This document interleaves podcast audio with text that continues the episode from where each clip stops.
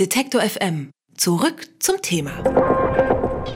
Ein Jahr Emmanuel Macron. Das heißt vor allem Reform, der Wille zu einer gestärkten EU und leidenschaftliche Reden für die gemeinsame Sache. Vor einem Jahr wurde Macron zum Staatspräsidenten von Frankreich gewählt. Seitdem ist er fast täglich in der Presse zu sehen, absolviert einen Staatsbesuch nach dem anderen und wurde irgendwie zum Gesicht der EU was ein Jahr Macron den Franzosen bisher gebracht hat und was der Reformeifer soll, darüber spreche ich mit Ronja Kempin von Stiftung Wissenschaft und Politik. Guten Tag, Frau Kempin. Hallo, guten Tag.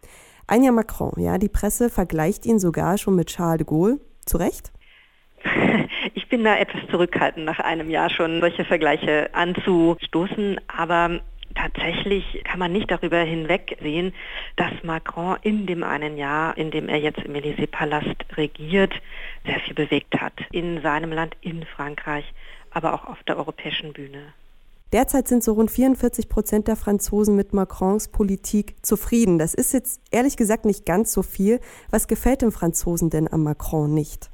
Ich glaube, dass, was ihnen nicht gefällt, ist, dass er zu viele Reformen auf einmal anstrengend. Ähm, Macron ist gewählt worden, weil man in Frankreich mehrheitlich das Gefühl hat, es muss sich etwas verändern. Das Land braucht dringend Reformen der Reformstau, auch die Reformfeigheit, wenn Sie so wollen, der Vorgänger von Emmanuel Macron im Élysée-Palast, im höchsten Regierungsamt Frankreichs, hat doch viele Wählerinnen und Wähler sehr politikverdrossen, politikmüde gemacht. Und von daher haben sie sich gesehnt nach jemandem, der wirklich zupackt, dem Land wieder ein modernes Antlitz verleiht. Aber jetzt haben sie doch das Gefühl, er bewegt an zu vielen Fronten gleichzeitig etwas.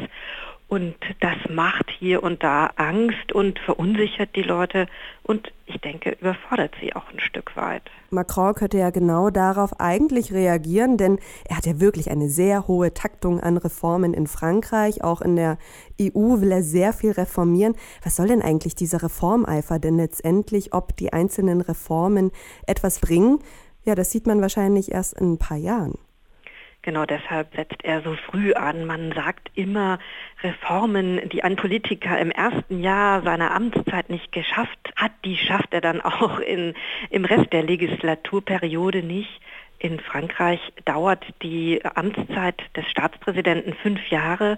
Und wie Sie richtig gesagt haben, wenn er schon heute auf seine Wiederwahl abzielt, also in vier Jahren, dann muss er die Reformen jetzt auf den Weg bringen, um die Früchte der Reformen rechtzeitig ernten und dann eben auch weiter regieren zu können. Das erklärt zum einen diesen Reformeifer, zum anderen hat er aber auch auf der internationalen Bühne auch seinem wichtigsten Partner Deutschland versprochen, ihr könnt wieder auf mich zählen, ihr könnt wieder auf Frankreich zählen. Ich mache meine Hausaufgaben zu Hause ganz schnell und dann können wir, Deutschland und Frankreich, im nächsten Schritt gemeinsam die Europäische Union reformieren auch hier ist ja deutlich geworden, nicht zuletzt mit dem Aufkommen populistischer Kräfte überall um uns herum in allen Mitgliedstaaten, dass auch da die Unzufriedenheit der Bevölkerung doch sehr groß ist.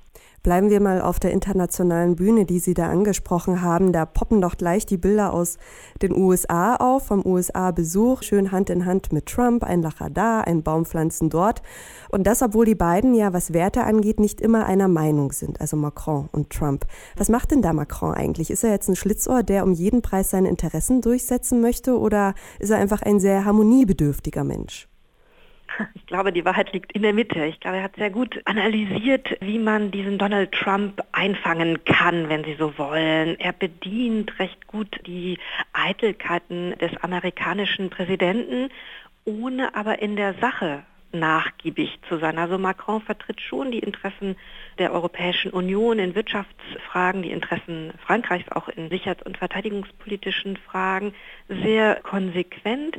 Er hat eben diese wie Sie sagen, freundschaftliche, schäkernde Herangehensweise gewählt. Da ist er vielleicht auch ein Stück weit schlitzohrig, weil er für sich glaubt, erkannt zu haben, wie man auf der internationalen Ebene zwischenmenschlich mit Donald Trump umgehen muss, um ihn auch zu Kompromissen zu bewegen, zum Einlenken hoffentlich auch zu bewegen. Vor einem Jahr haben ja die Franzosen teilweise nur Macron gewählt um Marine Le Pen von der Front National zu verhindern. Nun sagen Beobachter ja, mit seiner Politik, die er da gerade führt, spaltet er die Gesellschaft noch mehr und bringt Marine Le Pen damit wieder ins Spiel für die Wahl in vier Jahren.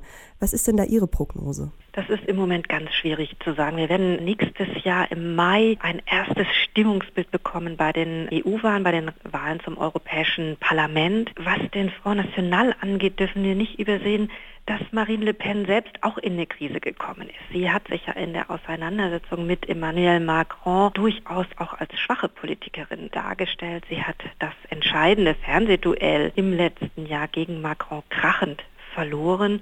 Da hat sie sich als äh, sehr inkompetent, impulsiv dargestellt und viele Wählerinnen und Wähler äh, verschreckt. Also sie geht eigentlich als geschwächte Herausforderin bestenfalls in das Rennen gegen Emmanuel Macron. Aber in vier Jahren, da kann natürlich noch sehr viel passieren. Der Front National ist ein Familienbetrieb. Die Familie trotz aller Streitigkeiten hat bislang immer sehr, sehr gut zusammengehalten. Man tut sich sicherlich keinen Gefallen, den Front National abzuschreiben, aber ihn allzu hoch in den Himmel zu jubeln, dazu gibt es jetzt aus meiner Sicht auch keine Veranlassung. Anja Macron, was das für die Franzosen und die EU bedeutet, darüber habe ich mit Ronja Kempin von Stiftung Wissenschaft und Politik gesprochen und ich bedanke mich bei Ihnen für das Gespräch. Ich danke Ihnen.